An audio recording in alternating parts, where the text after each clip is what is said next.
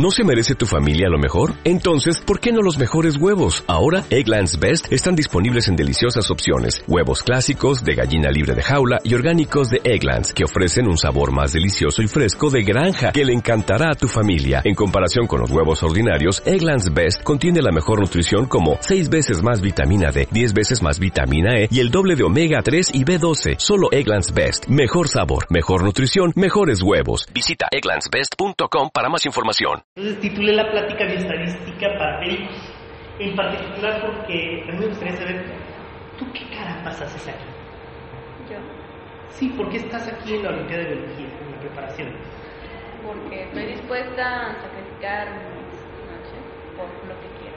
¿Y qué es lo que quieres? Estudiar biología. Quieres estudiar biología, entonces tú ves la Olimpiada de Biología como una especie de camino para llegar a, a estudiar biología. Suena bonito. ¿Qué tal tú?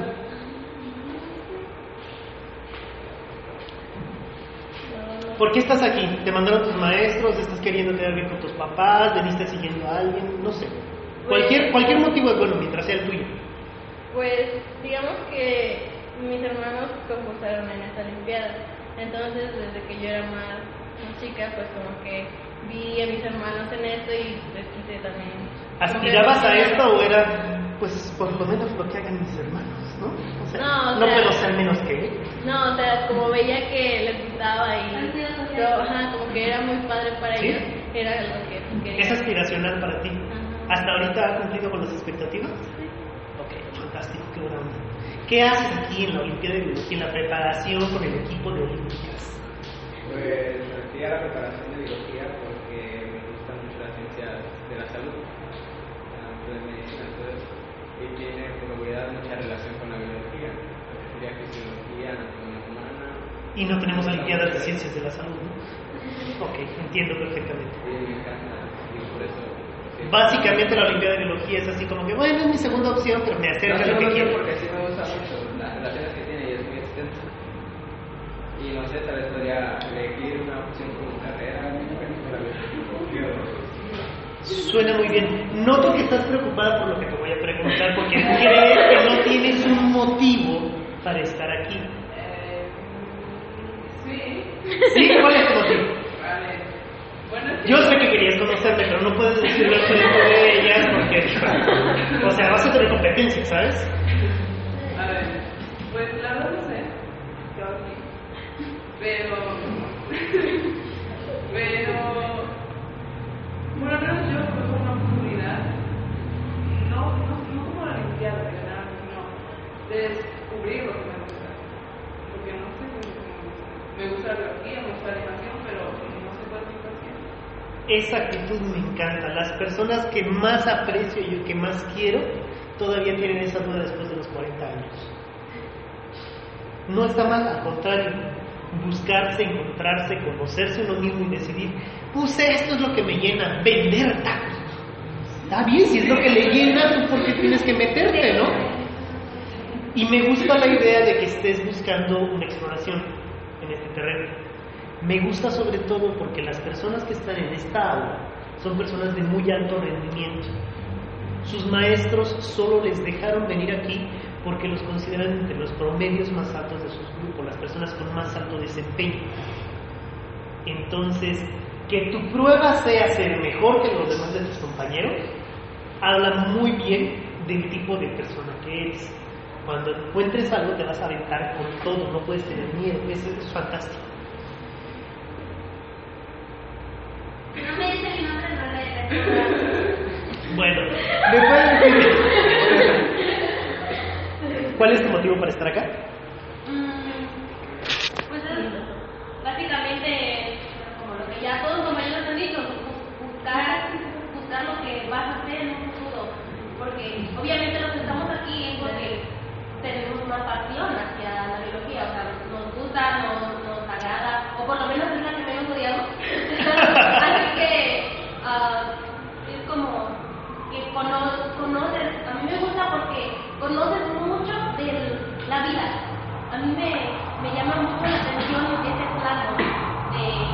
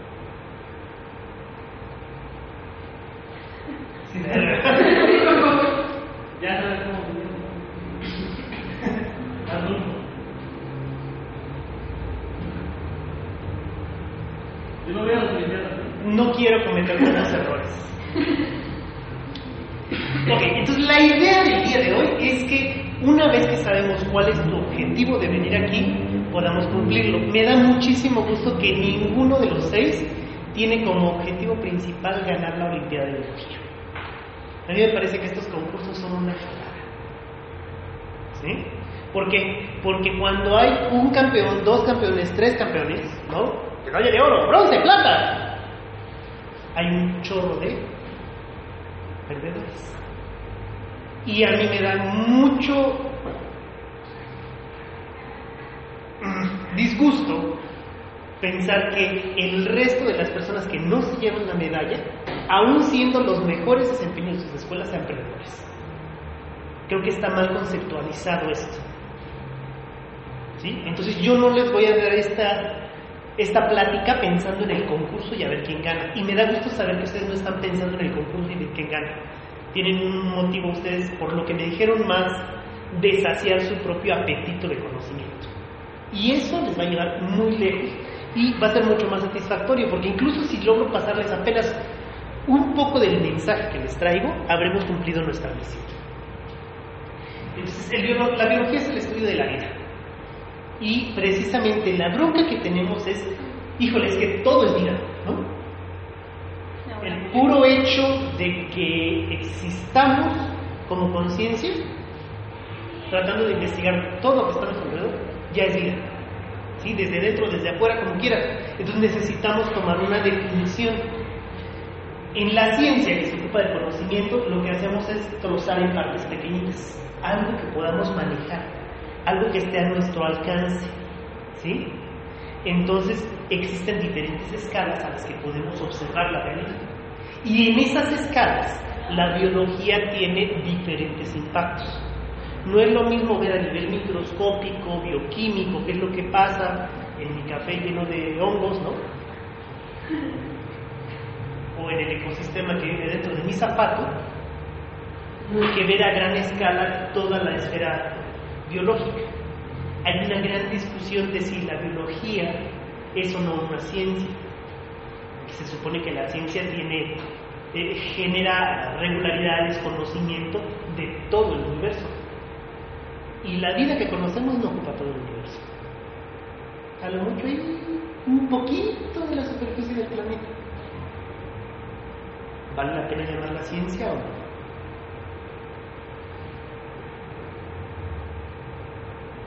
¿Cuál sería tu opinión? Respecto a. ¿Tenemos una ciencia en las manos o no? Biología. Bueno, ciencia se dice que trata de comprobar las cosas con hechos. Y bueno, a través de experimentación y todo. Entonces, le- lo que estamos haciendo con la biología se una ciencia. ¿Están de acuerdo? ¿Sí es una ciencia? ¿Sí pasa por ciencia? ¿Podemos hacer leyes de la ciencia de la biología? Generalizaciones que sean válidas en toda vida, en todo lugar. ¿No? Entramos en un terreno escabroso. Y yo lo que acabo de hacer es saltarlos desde... ¿Se acuerdan que les decía, no? Kinder, primaria, secundaria, te enseñan todo, está en los libros, ya no tienes nada más que aprender. Este, bachillerato, carrera profesional, te enseñan cómo se genera el conocimiento. maestría, doctorado, generalmente te enseñan duda de todo, destruye todo lo que sepas y construye algo que sea útil para entender el mundo. Entonces, nosotros lo que tenemos aquí es que eh, para entender la vida, primero, la, consideramos que lo que nos dice de la vida es válido para toda la vida que conocemos. Y mientras no encontremos vida en otra parte del universo, pues lo que diga la biología es ley de todo el universo. Mande. Ah, bueno. Sobre eso que digo, que, que no hay vida lugares, yo siento que es algo como muy. como ha- hacer pequeño al mundo. No sé, para mí. O hacerlo gigantesco. O, o sea, el, el, el decir que solamente hay vida en la Tierra se me hace como. No sé, yo digo, si el mundo, si el planeta el, universo es tan extenso, Ahí te una bien interesante. Idea número uno. La razón por la que no conocemos vida fuera del planeta Tierra es porque solamente existe aquí. Idea número dos. Aunque en muchas otras partes del universo existe vida, alguna más adelantada, otra más trazada, aún no recibimos señales de esa vida porque no quieren que la recibamos. Las dos son ideas completamente terribles, peligrosas, pero no se obstacu- obstaculizan una a la otra. No necesitamos contestarla. La ciencia no contesta todas las preguntas. La ciencia, el terreno de lo conocido va sobre lo que podemos saber. De hecho, esto de parcelar, cortar en pedazos la realidad para poder estudiar qué es lo que sucede, es precisamente lo que nos da la posibilidad de ir de lo simple a lo complejo. Estoy seguro que a estas alturas de su bachillerato entienden perfectamente las reacciones químicas, saben qué es lo que sucede cuando se mezclan uno que otro componente, cuáles son las reacciones, qué es lo que obtienes al final en una reacción química. ¿Sí? Simple. pues. Hasta hacer ejercicios de equilibrar ecuaciones y esas cosas, ¿no? Ok. Se, se dan cuenta que todas esas reacciones pueden suceder dentro de un organismo vivo. Pero se dan cuenta que esas reacciones no te explican la célula. Es decir, que tú conozcas las partecitas de las reacciones no te explican la célula. Y que si tú conoces una célula, y estoy, estoy saltándome mucha información porque asumo que ustedes han venido estudiando esto. Si tú conoces una célula, sus organelos, las partes que tiene, qué es lo que hace cada uno, aún conociéndolo, no conoces todo lo que es una célula. ¿Sí? Y si tú estudias un sistema de células, un órgano, por ejemplo, el conocer sus partes no te explica para qué sirve el total. ¿Estás de acuerdo? Lo mismo sucede con un organismo. Este proceso se llama emergencia. Conforme pasas de un nivel de organización al otro, siempre existen características que tú no puedes predecir cómo se van a comportar, nada más conociendo sus partes. Es decir, conoces hidrógeno y oxígeno, pero no puedes predecir, conociendo las características químicas del hidrógeno y del oxígeno, cuáles van a ser las características químicas cuando se mezclen y formen agua. Hay un nivel de organización por encima de ese que trae nuevas reglas. ¿Sí? ¿Se entiende la idea? Lo mismo sucede cuando pasas de la bioquímica a los sistemas, a, los, este, este, a la biología celular, de la biología celular al, este, a los sistemas de- del cuerpo, de los sistemas del cuerpo a la ecología de los organismos, la ecología de poblaciones, de comunidades, de ecosistemas, de paisaje y global.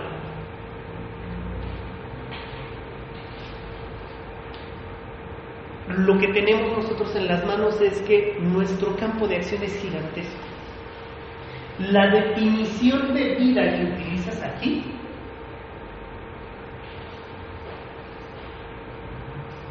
y la que utilizas acá arriba es la misma, pero no tiene la misma trascendencia. ¿Sí? La razón por la que no tenemos una única definición de qué es la vida es porque en el terreno de parcelar el conocimiento nos enfocamos en las partes que nos interesan. Entonces, un bioquímico te la va a definir diferente que un ecólogo, un ecólogo te la va a definir diferente que un este, ecólogo global, ¿no? O de ecosistemas. ¿Sí, sí, sí vamos recuperando ideas? Ok. Entonces, ¿qué es lo que hace común a todo este cuerpo de conocimientos para nuestro uso? Lo que lo hace común es el método científico, la forma en que se construye el conocimiento. De hecho, mi plática más que bioestadística debería llamarse el método científico, pero la razón por la que les digo esto es porque es en realidad una forma muy natural de aprender, solo que sistematizar. ¿Sí? ¿Cómo funciona? Paso número uno del método científico. Haz una observación. Paso número dos del método científico. Formula una hipótesis. Paso número tres del método científico. Realiza un experimento. Paso número cuatro del método científico. Analiza los datos. Paso número cinco. Reporta tu hallazgo. Paso número 6. Invita a otros a reproducir tus resultados. En esta analogía con la forma en que conocen los bebés el universo, lo único que hacemos es, esto, de esto se trata. Es una forma de que la experiencia se sistematice de tal forma que podamos compartirla y que otros puedan comprobar si lo que decimos es cierto. El único objetivo del método científico, de la ciencia en sí, es crear conocimiento. Los pasos los pueden estudiar tantas veces como quieran, pero es una forma natural. Partes de algo que ya conoces, te imaginas qué es lo que puede estar pasando y luego lo pones a prueba. ¿Qué pasa si tu prueba sale positiva como tú lo esperabas? Tú reafirmas tu conocimiento. ¿Qué pasa si sale negativa? Que no salga como tú esperabas. Entonces, ¿qué dices? A lo mejor el universo funciona de otra forma. Y entonces sigues buscando el conocimiento. Para explicarlo,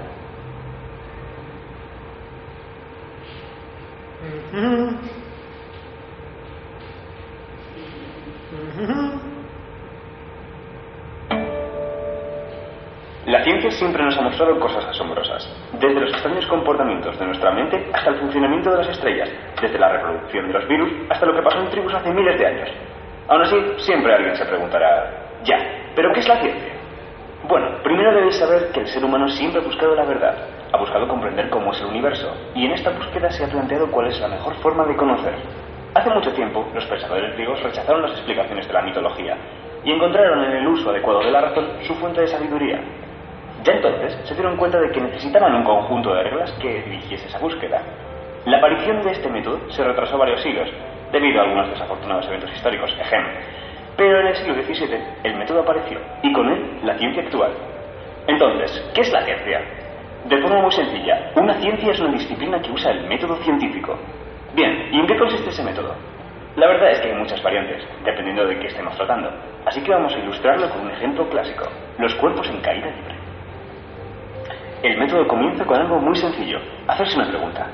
En nuestro caso observamos que las cosas caen. Vale ya, me refiero a que observamos cómo caen las cosas.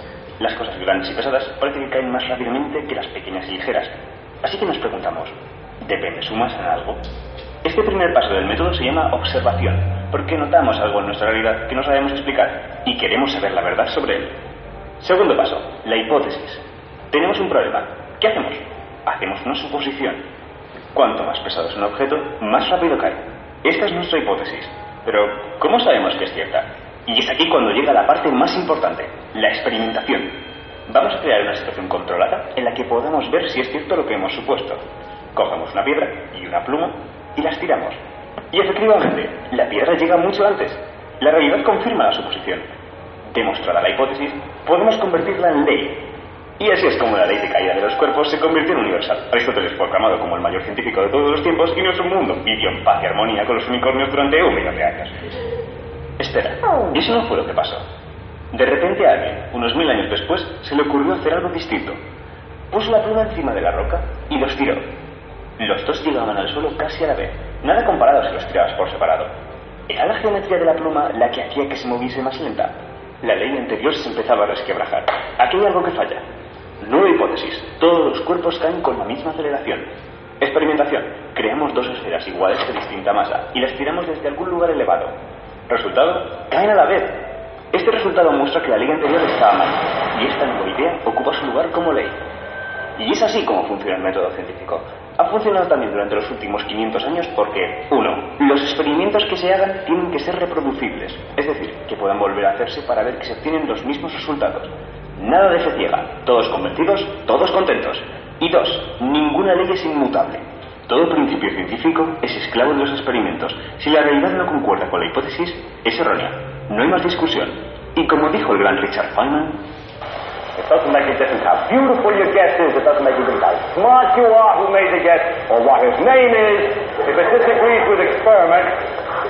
wrong. Porque los experimentos son lo más importante, ya sean en forma de mediciones con instrumentos, estadísticas u observaciones directas. Los experimentos son la clave.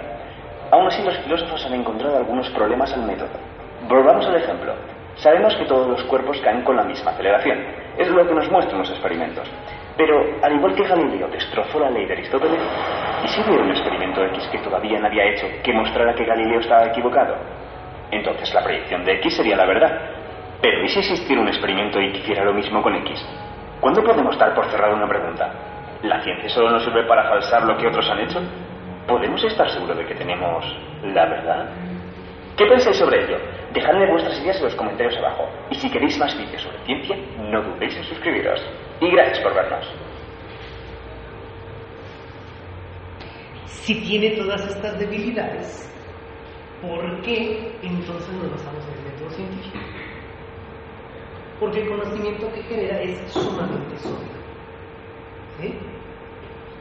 Lo podemos ocupar de muchas formas.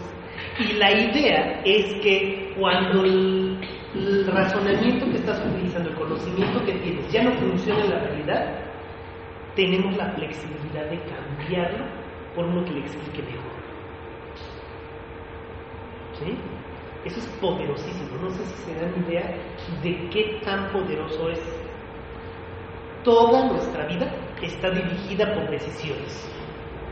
A cada momento estás haciendo una decisión. ¿Quién se comió el postre hoy? ¿Sí? Bueno, van a ser los primeros que sientan las ganas de dormirse. Porque el azúcar le sube y lo mismo le baja. Y su atención va a estar así al principio, pero allí media hora. Pásamelo. Todo el tiempo estamos haciendo decisiones. ¿Estás de acuerdo? Entonces el punto es, ¿qué tal si utilizáramos el método científico para poder tomar cada una de las decisiones de mi vida? El cuerpo que tienes sería resultado de esas decisiones. La pareja que encuentras sería resultado de esas decisiones. La ropa con la que te vistes, todo sería resultado de esas decisiones. ¿Estás de acuerdo? Entonces, una de las cosas que quiero que tengan claro es que las recetas para tomar una buena decisión no son secretas.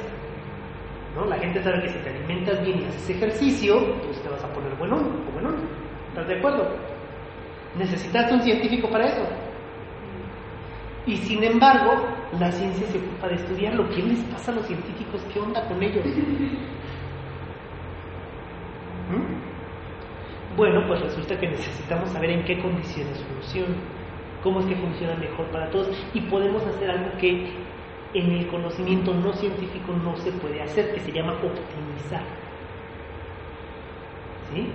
Podemos encontrar cuáles son las condiciones exactas en las que va a suceder algo. Y podemos transportar ese conocimiento, proyectarlo a otros escenarios. ¿Se va entendiendo? Esa parte. La forma que tenemos de hacerlo depende mucho del tipo de razonamiento a través del cual se llega al conocimiento. Existen muchos métodos que utiliza la biología para explicar la realidad. Métodos que definen las cosas, ¿sí? Que la describen, que le ponen partes, que explican cómo funciona. Métodos clasificatorios, como todo lo que tiene que ver con la sistemática. Aprender a reconocer la vida en sus diferentes formas y poderla mostrar. Métodos estadísticos, que estos son los que nos interesan ahorita, ¿sí? Y que tienen que ver con la experimentación. Se trata de lograr que una experiencia se pueda utilizar múltiples ocasiones como referencia. Y que si esta referencia no es buena, alguien pueda decir que hay una mejor referencia. ¿Sale? Están los métodos hipotéticos deductivos, las mediciones, etc. A todo esto, igual que en cualquier otra cosa, la pregunta importante es ¿y para qué? ¿No? ¿Para qué se usa?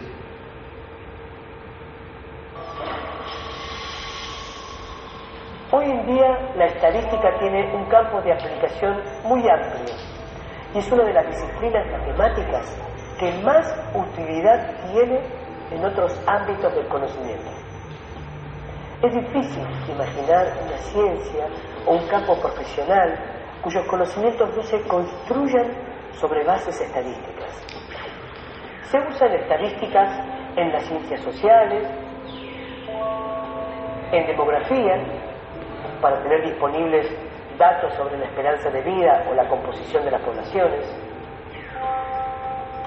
En las ciencias de la naturaleza se usan estadísticas para estudiar la migración de las aves o la evolución de especies en extinción y también en medicina, en psicología, en ingeniería, en la producción de bienes y servicios y en muchas otras áreas. En medicina, digamos, es eh, ineludible, porque las mediciones, las medidas este, médicas, colesterol, glucemia, hipertensión, son de tipo estadístico, es decir, a partir de cuándo una persona se la medica como hipertensa y cuando tiene más de tanto, ¿Y por qué si tiene entre tanto y tanto no? Y porque entre tanto y tanto se considera que la presión está dentro de los parámetros eh, que se considera saludable. Entonces, eh, decidir una medicación es una decisión de tipo estadístico.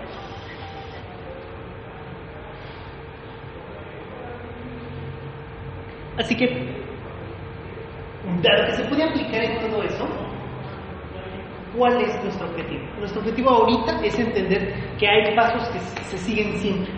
¿sí? El primero de ellos es observar. Cuando tú observas haces una generalización. ¿no? Mi método científico. Por ejemplo, ¿esto es cierto? Jamás se ha aventado un gato. Ay, ya pensaste en aventar un gato.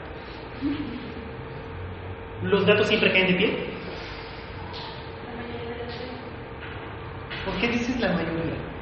Porque hay gatos que ¿Has visto gatos que no pie?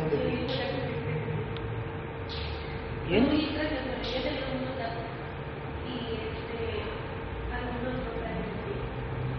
Un rayo no cae dos veces en el mismo sitio. ¿Eh? Esa es mentira, ¿no? ¿Sí? ¿Segura? Sí. ¿Por qué dices que es mentira? Pues, pues sí, tal vez abajo en el suelo puede haber algo que esté atrayendo los rayos, entonces puede ser más de una vez. Por- ¿Puede haber o estás hablando de algo que sucede en la realidad? Algo que sucede. Sí, ¿no? Porque es también atracción. Yo tengo entendido que se ha sucedido, pero la gente lo toma como un...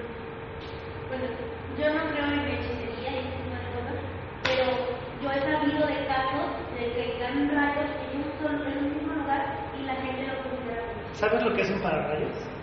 Sí. ¿Para qué sirve un pararrayos? Para traer los rayos. ¿Y si un rayo cae en un pararrayos ya no vuelve a caer un rayo ahí? Lo que, lo que decimos en realidad es que son observaciones de cosas sumamente raras, pero que suceden. Es otro me fascina porque la gente siempre está diciendo, wow, no sé si vieron la película Lucy. Sí. ¿Sí? Está buenísima Scarlett Johansson, ¿no? pero el punto es, Sí, la verdad que está muy interesante. ¿creen que es cierto esto? ¿Solo ocupamos el 10% de nuestro cerebro? O el- la forma de decir que del cerebro, no lo creo, porque el cerebro bueno, podría ser de la mentalidad, pero aún así. Capacidad cerebral. O sea, es muy complejo las cosas que hacemos como para que solo ocupemos el 10%. Sí, pero Ok, los ejemplos que estoy dando son conocimiento tradicional, gente que la, cosas que la gente dice, ¿sí? Y que en general no son reales. que siempre nos inculcan eso, pero Entonces, Experimento. ¿A alguien se le ocurrió comprobar de forma científica si esto era real o no? Los gatos siempre caen de pie. Maricruz tiene una mentalidad criminal que le dijo. Y si aventamos gatos desde diferentes pisos para ver si de verdad caen siempre de pie. Y entonces empezó y tiró gatos de, suelo, ¡pac! Desde el primer piso, ¡pac! Desde el segundo piso, ¡pac! Desde el tercer piso. vuela. Les pido que por favor crean en la persona que hizo el experimento. No lo intenten. no traten de comprobarlo. Pero una de las cosas que sucede es que antes del segundo piso es más difícil para el gato que lo avientes como lo avientes, caiga de pie. ¿Sí? ¿Por qué? Porque tiene que hacer maniobras en el aire para caer sobre esas cuatro patas. Pero existe una altura desde la cual empiezan a caer. es que tienen, tienen reflejo. Tengo entendido que los gatos no son muy perceptivos, no algo así, y tienen como, como reflejos. Entonces, si tienen la, el espacio suficiente como para, exactamente el tiempo suficiente para empezar a El punto en el que a mí me gustaría que pongan atención es en este. No siempre. ¿Sí? En el conocimiento tradicional, las cosas absolutas siempre son atractivas. ¿No? Son así. "Ah, ya lo dijo, ¿no? Ese es el punto. Esa duda es la duda científica razonable. Es lo que le llamamos principio de incertidumbre. Yo estoy seguro que no me gusta ningún hombre. Pero a lo mejor quizás solo es que no me he encontrado muy correcto, ¿verdad? Entonces dejo la duda ahí, no me interesa explorar, estoy bien, así como estoy. Pero científicamente mi posición debería ser, pues lo más probable es que ninguno me guste. Ya platicamos lo de pararrayos, ¿no? O sea, el para- pararrayos y ¡pam! mata esta clarísimo. ¿A qué se refiere esta frase? A que la gente en la naturaleza veía caer un rayo aquí, otro allá y no tres veces en el mismo lugar. ¿Por qué? Porque cuando cae un rayo, esa materia se queda cargada de, energía estática y eso en lugar de traer otro rayo, lo repele. Lo pu- puedes hacer el experimento en pequeño. Solo ocupamos el 10% de nuestro cerebro. Como los científicos tratamos de explicar todo en términos de proporciones, numéricos, es decir, pues es muy fácil que nosotros digamos, ay, pues es que cuando les preguntas a qué huele el pal y responden, estás analizando los este, cortes transversales en la tomografía y solamente hay actividad en las áreas del sabor. Es aproximadamente el 10% del cerebro. Lo veo a alguien del periódico y como pasquín publicitario, solo ocupamos el 10% de nuestro cerebro. Todo lo que digamos como científicos va a ser interpretado. Siempre va a llegar alguien que no se va a dar la tarea de leer de qué se trata y saber lo que dice realmente el, trabajo. Ningún ser humano puede ocupar el 100% de su cerebro al mismo tiempo porque entonces se perdería la información. Lo que tenemos es una circuitería, conexiones que cuando se conectan en cierto orden generan lo que nosotros conocemos ideas, pensamientos, experiencias. ¿Va? A eso se refería el primer trabajo que hablaba de que ocupamos el 10% de nuestro cerebro. Porque solamente un 10% de tu cerebro se activa Cada vez. en un momento. Ujú. Y, o sea, pero en otro momento se puede activar Otras partes. Otras, otras partes. O sea, todo tu cerebro se utiliza, pero en un momento. Así es. Es decir, la idea de este de Lucy, de la película, ¿no? Una persona que por algún motivo lleva el 100% de sus capacidades mentales, es una analogía a qué significaría que nosotros no nos respetáramos los límites que nos impone nuestra dimensión humana. ¿no? No tenemos la capacidad de. Bueno, pienso yo que no tenemos la capacidad de. de u- u- utilizar el cerebro así, todo, todo junto. Pienso yo que explotaría, no sé. O algo así. Ok, te recomiendo que ya no veas Bob Esponja. No. O sea, como que explotaría. No, se ¿Qué es lo que ves? Parece película de- Ok. estadounidense, película gringa, ¿no? Van el, el chavo y la chava en el carro, en medio del desierto, y de repente les tiran, les disparan desde allá, ¿no? Entonces saltan del, del carro, el carro se voltea y de repente explosiones gigantes. ¿Qué está explotando ahí? ¿Qué carajos está explotando en un carro que no trae nada explosivo? ¿O cómo es que el tanque de gasolina se volteó y salió para poner que exponerse las balas? Tu cerebro no va a explotar.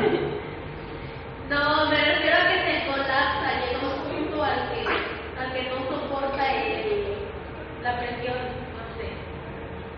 Ese es el- no sabes. A los científicos nos gusta darnos cuenta cuando no sabemos, porque entonces tenemos una pregunta que contestar con ciencia. ¿Sale?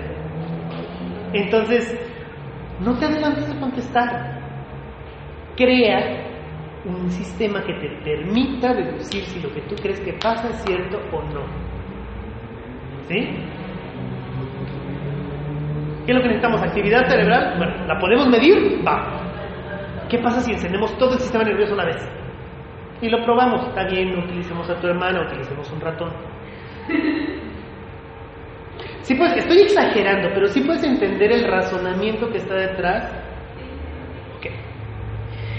Una vez que has observado algo, que generalizas la idea y dices, puede estar pasando esto, tienes que ponerlo en una escala que puedas medir. Esto significa algo que podamos nombrar. Es masculino o femenino, macho, hembra, ¿no? O de un color o de otro, de una forma o de otra, de un tipo sanguíneo. ¿Cuál es la característica de esta escala de medición? Que nada más le puedes poner un nombre. ¿Qué va primero, hombre o mujer? No hay primero.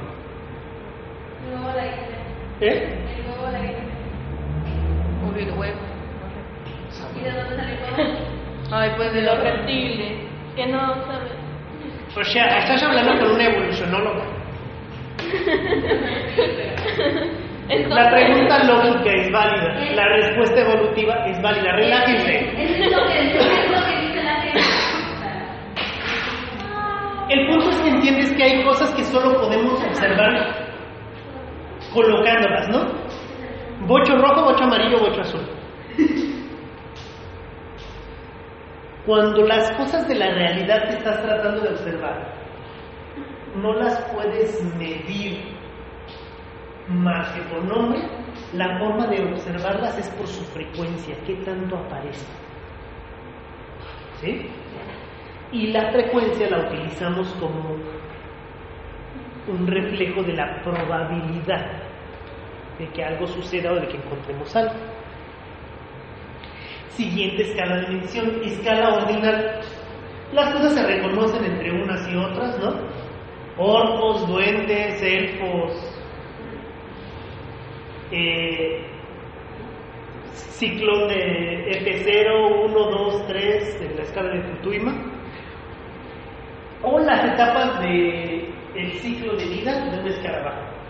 Existe un orden consecutivo, pero uno es completamente diferente del otro. ¿Sí? En particular en los ciclones, no es la misma distancia, no es lo mismo lo que cambia de este a este que lo que cambia de este a este.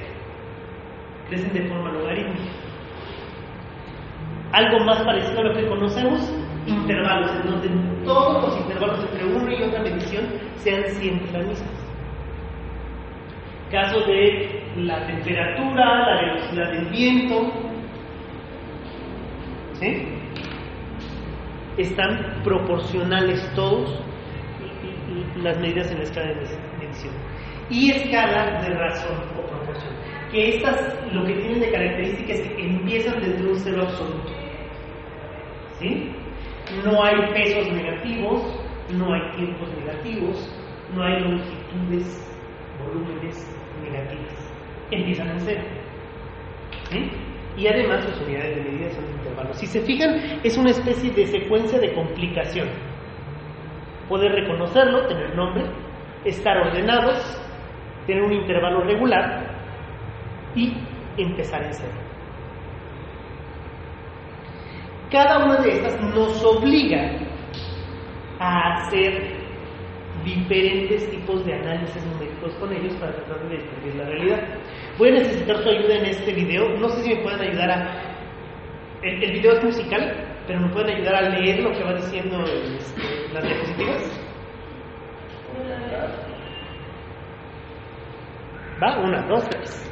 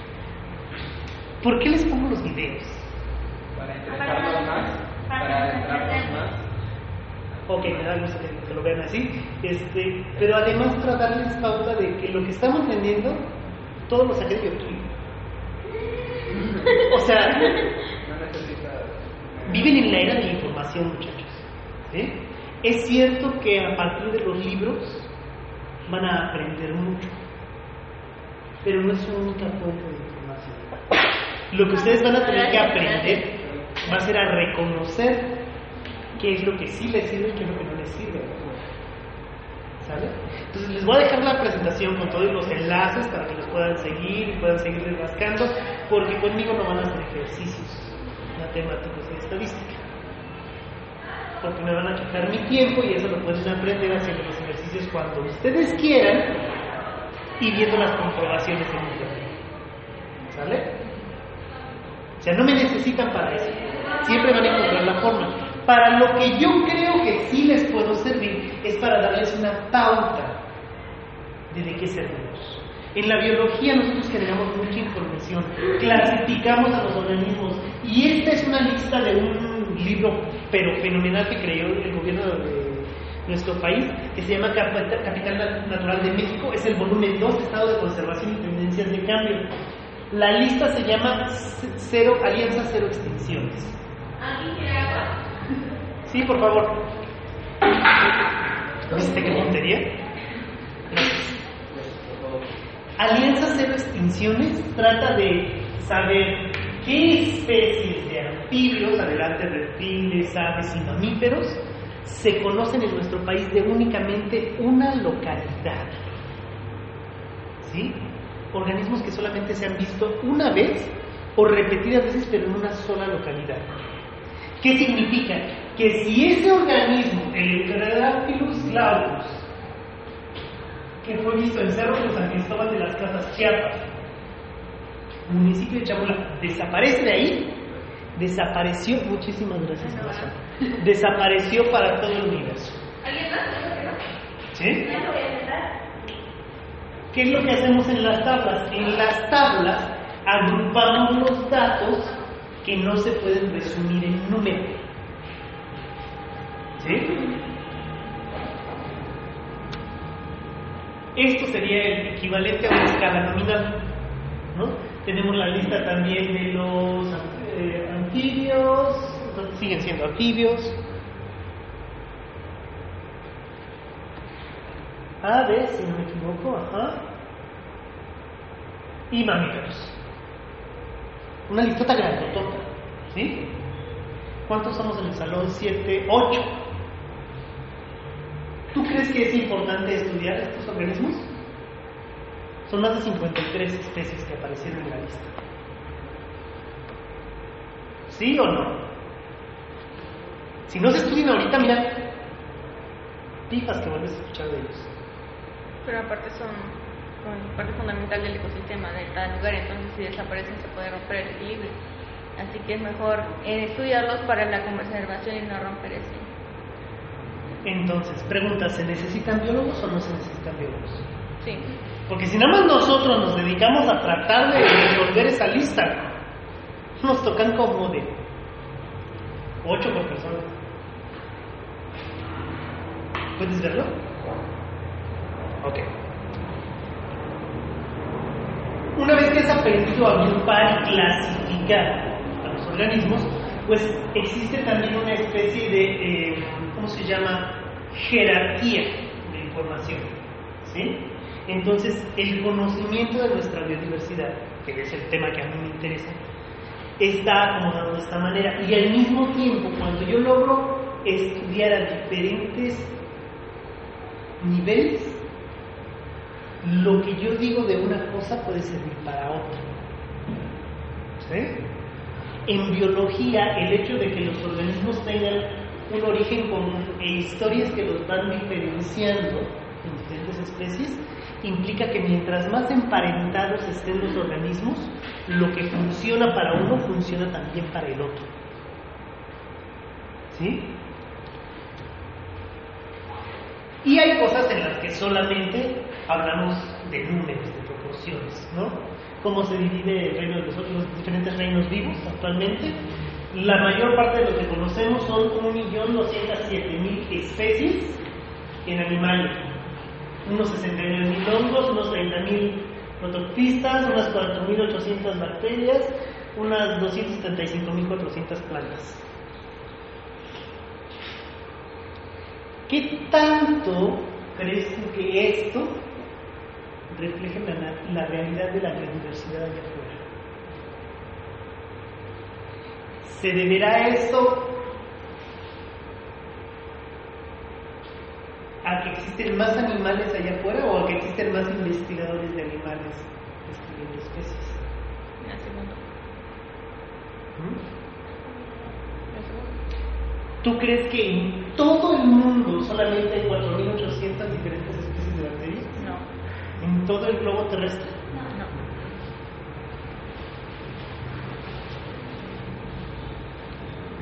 No. Ok. Nada más estoy lanzando ideas de por qué es importante biología, ¿no? De todo lo que tenemos a nuestra disposición.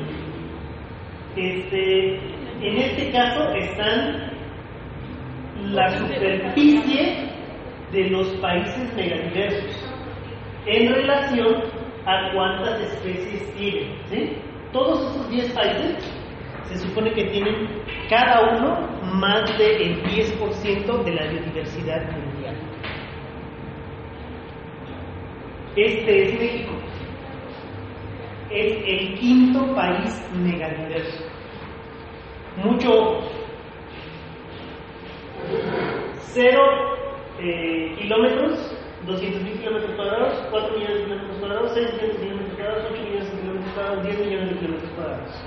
Superficie de nuestro país. Y este es el orden en el que tienen mayor número de especies.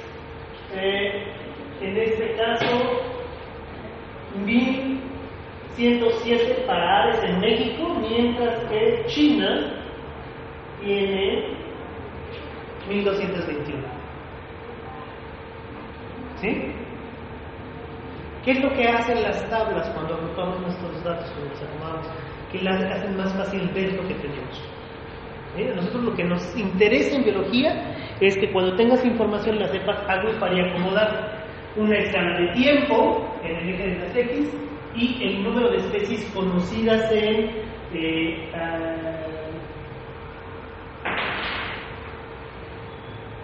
anfibios, aves, reptiles y mamíferos para nuestro país. Desde, déjame ver los primeros números, ah, no se alcanzan a ver. Esto es 1700 y esto es 2007. No sabíamos nada, nada, nada, nada, nada, empieza a haber descripciones de anfibios en nuestro país y esto es lo que conocemos actualmente. ¿Sí? ¿Sí lo ven? Estos números se pueden describir en cuál fue la temporada en la que más se produjo información. Son definiciones. Y podemos empezar a hablar de proporciones. Y nos dicen de nosotros qué, qué- qué tenemos de conocimiento. ¿Por qué lo ponemos? Porque además podemos modelarlo. Podemos hacer matemáticamente una curva que nos describa hasta dónde va a llegar, hasta dónde va a crecer. ¿Cuál es el número máximo de especies que podemos esperar país? Y eso es una predicción estadística. ¿Sí? Una proyección de hasta dónde podemos llegar. Tenemos el caso de eh, los estados de nuestro país, ordenados de, este, en orden alfabético, y el número de especies que se han descrito de anfibios, reptiles, aves y mamíferos para esos este, estados. Aquí está el estado de Guerrero, Buen lugar para hacer. entre los primeros cinco lugares. Y si me permites decírtelo, lo único que conocemos es la franja entre el Distrito Federal y Acapulco y la línea costera. Hay zonas de nuestro estado que todavía no se han explorado en detenimiento. ¿Es que hacen falta biólogos? o la forma en la que describimos la distribución de, la, de los ecosistemas. ¿Eh? Toda la vida. O sea, La carrera. La carrera dura cuatro años y medio. que refería. Ok. Estas son una escala de tiempo, diferentes revistas, los años durante los cuales publicaron.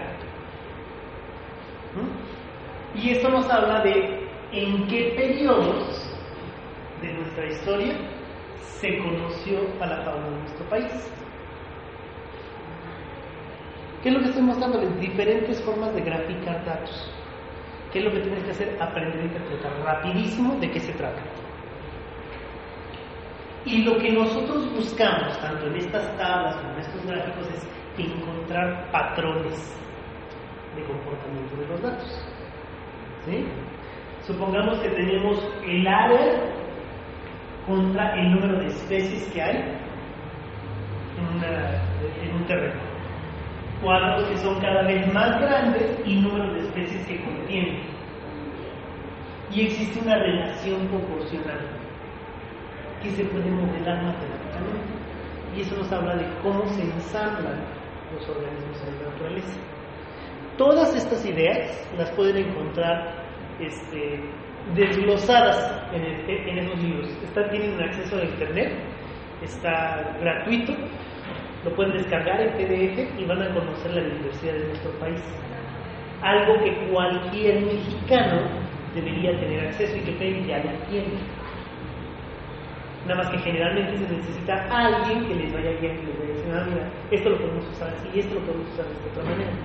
Cuando tú tienes información de todo tipo de clases, pues lo que vas haciendo es tratar de empezar a complejizar el conocimiento. ¿Se acuerdan lo de las bolitas? ¿No es de lo simple a lo complejo? Significa, si tú tienes una bolita y la empujas para allá, tú sabes cómo va a reaccionar. Debe ir así. Si tienes una bolita y dos adelante, le pegas a la bolita y sabes que se van a separar. Conforme vas teniendo 3, 5, 10, 9, se va haciendo más complejo el sistema que estás trabajando y es casi imposible predecir qué va a pasar con el resto de bolitas después de que le pegues a la primera. ¿Estás de acuerdo? Eso es lo que sucede aquí. En este caso, el experimento es el efecto de la exclusión de los depredadores herbívoros, ratones, ardillas, orejes y agoutis sobre la comunidad de plántulas de la selva húmeda de los Tuxtlas de. La exclusión experimental usando malla metálica de tipo gallinero de este funciona durante cuatro años aumentó la cantidad de plántulas pero redujo la diversidad de especies de la comunidad. En presencia de los herbívoros, el tratamiento control, la cantidad de plántulas después de cuatro años fue casi la mitad de aquellas registradas en ausencia tratamiento de exclusión de estos animales. En ausencia de los herbívoros, las especies Pharmaea occidentales y Pseudomeria oxyfilaria aumentaron notablemente hasta abarcar el 50% del total de las plántulas de la comunidad. Este ejemplo muestra que los herbívoros afectan de manera importante la estructura de la comunidad vegetal de la selva al mantener la diversidad de especies y árboles. Dicho de otra manera, las cosas que comen la fauna silvestre en las parcelas y las cosas que, que comen cuando no están. ¿Qué significa? Nos sirve tener la diversidad. ¿Sí? Mientras mayor diversidad silvestre haya, los ecosistemas funcionan mejor. Entonces, de lo que se trata en la bioestadística es que tú aprendas a hacer los cálculos. Tienes una ventaja. Cada vez los biólogos trabajan con bases de datos más y más grandes. Eso significa que cada vez menos necesitas hacer las cosas a mano. Agarras tus datos y los metes a una computadora. ¿Sí? Entonces, eso lo pueden aprender. Por eso les digo, todos los ejercicios ustedes van a encontrar montones de ejemplos en Internet. Los más accesibles son los de YouTube. Pero el punto, el punto real, es que ustedes aprendan el para qué estamos haciendo las cosas. ¿Sale? Entonces vamos a ver los cálculos clásicos. El objetivo de toda la bioestadística, ¿tienes tu cable? El objetivo de toda la bioestadística es que a nosotros nos encantaría poder hacer que un solo número nos dijera todo lo que necesitamos saber de la realidad que estamos explicando. ¿Sí? Como cuando pasa una chica, oye, está de 10. Pero ¿qué significa de 10? ¿No? Bueno, cuando pasa un chico, pues son más chicas.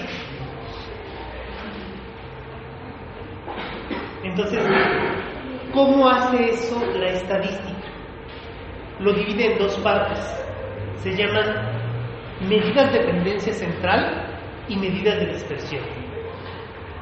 Las medidas de tendencia central nos tratan de explicar en dónde está la mayor cantidad de los datos. Y las medidas de dispersión nos tratan de explicar qué tanto se, se dispersan, se mueven alrededor de esa medida. Y para que vean que no puros animadores,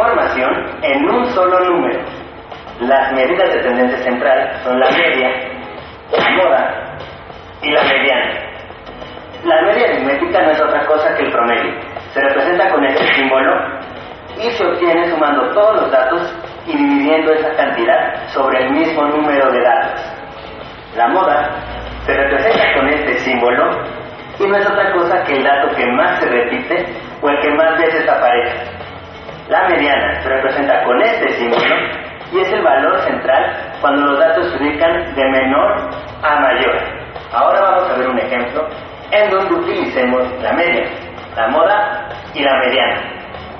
Ahora sí vamos a ver los ejemplos. Tengo un total de 7 números que son el 5, el 7, el 6, el 4, el 3, el 8 y el 7. Voy a calcular primero la media aritmética. Ya habíamos quedado que la media aritmética es el promedio. Se suman todos los datos y se divide entre el mismo número de datos. Vamos a hacerlo. Si yo sumo 5 más 7 más 6 más 4 más 3 más 8 más 7, me da un total de 40. Este resultado de sumar estos 7 números me da 40. Y como son 7 números, lo divido entre 7. Entonces, mi promedio o mi media aritmética es la división de 40 entre 7, que me da 5.71. Entonces, si yo lo voy a representar con su símbolo, aquí le pongo la media aritmética es igual, y vamos a ponerle con otro color así para que se vea chida, 5.71. ¿Qué tal, eh? Está súper fácil. Tengo los mismos datos, ahora voy a ver cómo se resuelve la mediana. La mediana es organizar los números de menor a mayor y encontrar el valor central. Entonces vamos a organizarlos. El más chico es 3, de ahí sigue creo que el 4, el 5, el 6, el 7, después otro 7 y el 8.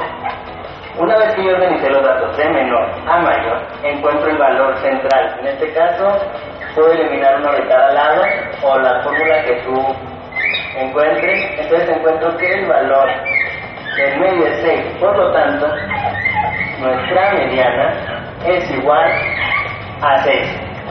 Así de fácil. Ahora vamos con la moda. La moda es el dato que más se repite se representa así. Y en este caso el 7 se repite dos veces. Por lo tanto, la moda es el 7, ya que es el número que aparece más veces. Si tienes algún ejercicio en donde ningún número este, aparezca más de dos veces, no existe moda. Y si tienes algún ejercicio en donde varios números aparecen varias veces en igual cantidad, puede haber varias modas. Por ejemplo, si aquí hubiera dos 5, podría ser la moda 7 porque aparecerían los 5 y los 7. ¿Ok? Espero que esto te haya servido, que te haya gustado, que me hayas entendido. Por favor, suscríbete para que encuentres todo el contenido que tenemos. Este, nos vemos la próxima. Hasta luego.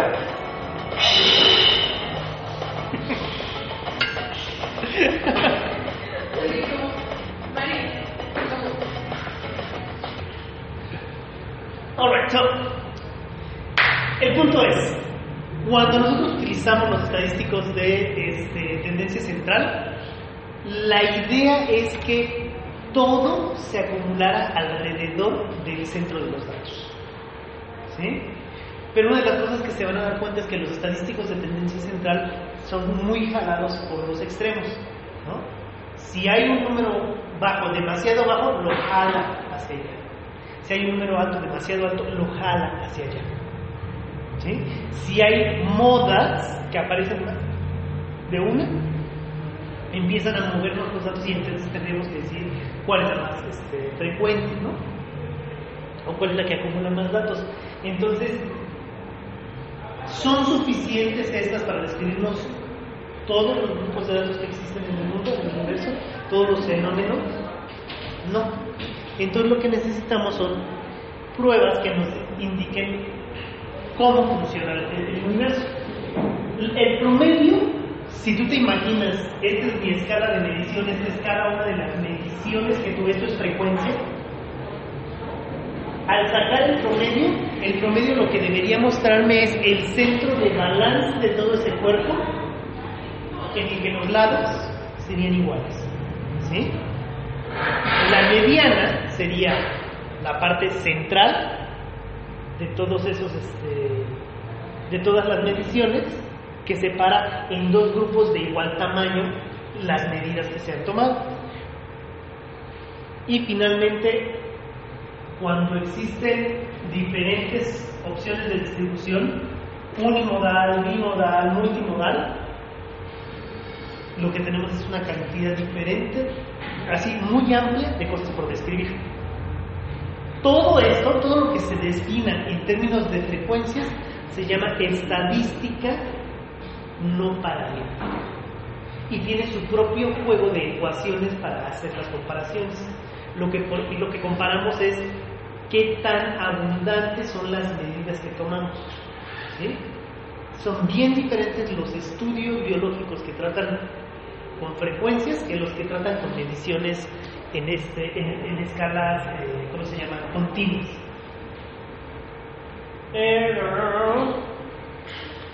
Existen, salud, muchísimas fuentes de variabilidad. Estos son algunos ejemplos. Eh, los estudiantes de bioestadística reciben diferentes calificaciones en una asignatura. Eso es la variabilidad. ¿sí? ¿A qué puede deberse? A que cada quien entienda diferente la materia. Hay otras fuentes de variabilidad, como por ejemplo, todos tienen el mismo nivel de conocimiento, pero las notas pueden seguir siendo diferentes si uno de ellos durmió poco, si el gansito que se comió estaba envenenado. Yo siempre.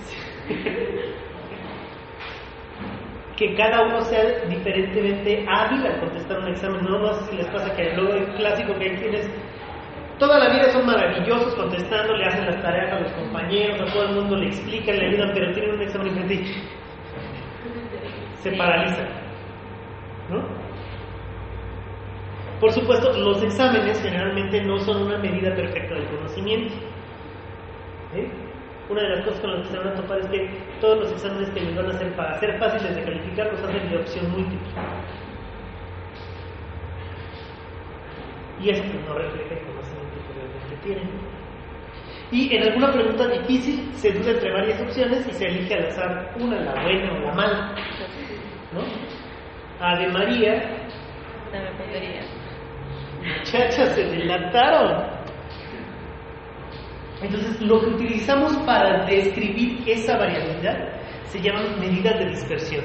Se trata de poder describir desde dónde hasta dónde van los datos, desde el más chico al más largo, el recorrido o rango. Se trata de poder describir en dónde se divide la información. Si fueran 100 datos, 25 hasta el primero, en el primer rango intercuartílico, 25 en, en, el siguiente rango, 25 en el tercero y 25 en el cuarto. ¿sí? No importa los números, esa balanza se mueve. Hay que, algunos pagan mucho, otros tienen muy altas calificaciones, pero se dividen en cuatro partes iguales, ¿no? 25 estudiantes, 25 estudiantes, 25 estudiantes y 25 estudiantes. ¿De qué nos sirve esto? Al conocer cómo se distribuye la frecuencia de una medición, nos permite rápidamente tomar decisiones. Por ejemplo, si sabemos que los bebés en los centros de, de salud de, de, de nuestro país, el 75, el 80%, el 75 para que sea el tercer rango, ¿sí? Interpartículo, nace pesando menos de 3 kilos y medio, ¿qué pasa si nuestro bebé nace de 4 kilos? Está fuera del límite. Empezamos a temer que sea una cuestión médica que se tenga que tratar, ¿no? Una patología. Si te puedes dar cuenta cómo de inmediato una distribución de frecuencias te puede dar una decisión en la vida. Ok, esa es la idea. Entonces, eh, no tiene caso que se los explique, ya, ya lo podrán este, sacar más adelante. Me gustaría más mostrarles cómo se puede utilizar de forma creativa el conocer los rangos de distribución.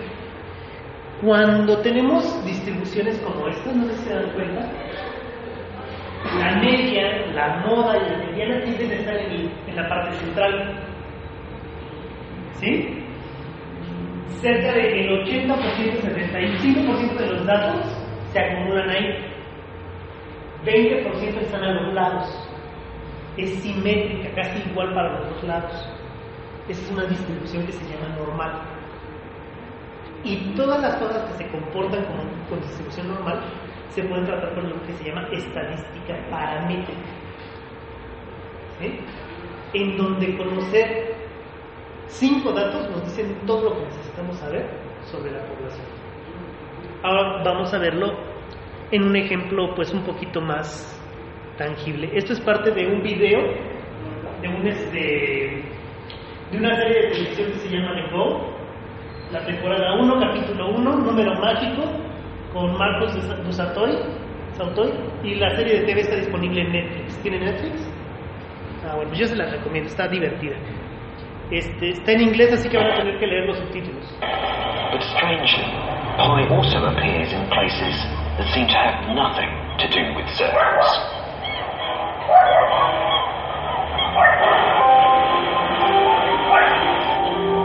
I started fishing right in 1972. Fished for 40 years, catching Dover sole. That's the main target species for the English Channel. How many fish do you think you get a day? 300 some days, 150 other days. So, say 200 would be average. And you you got me some Dover sole today, so, so I can have a, a, a way of what you've Oh, got yeah, today. you can play with them. okay. What's remarkable is that with just a small amount of information, It's 180 grams. and by weighing a few fish, That's a whopper. I can use the code to tell me things about not just today's catch, 360 grams, 50 grams, 110 grams. but about all the Dover soles Sam's ever fished. Look, jeez, I'm back. I can even get an estimate for the largest sole that Sam is likely to have caught during his career. Right. So first of all, we need to work out what the average weight of a fish is, or the mean. So 140 plus 190 plus 150. So now I need to work out standard deviation. So that's 40 square that. Bear with me, alright? Okay, almost there. So he said he fished for 40 years and 8 weeks during the year, 6 days out of the week, and 200 sole each day. So that gives you a total of 384,000 fish. Now, using these numbers, I can calculate that the largest one out of those 384,000 fish should be about 1.3 kilograms, which is roughly 3 pounds. So, what's the largest Dover sole that you've caught in your career? We call them doormats, the large ones. And uh, you maybe get four or five a season. The largest I'd say was three to three and a half pounds. An average Dover Dover sole is that sort of size, and these. Wow, wow, that's huge. Whopper. Yeah, yeah. it's always nice to catch big stuff, you know. What I think it is anyway.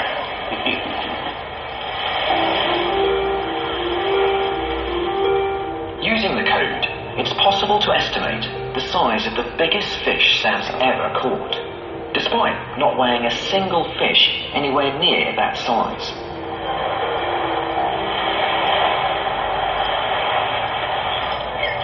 Now, the reason this calculation is possible is because the distribution of the weights of fish, in fact, the distribution of lots of things like the height of people in the UK or IQ, is given by this formula.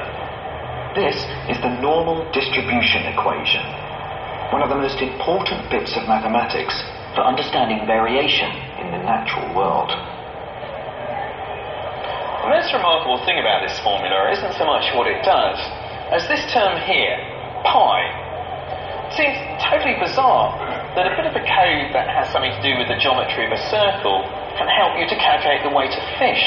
Pi shouldn't have anything to do with fish, yet there it is.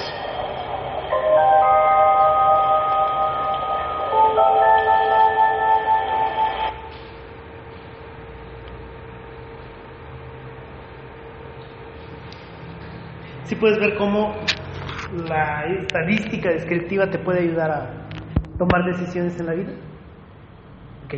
Esta va a ser la primera parte, vamos a descansar tantito.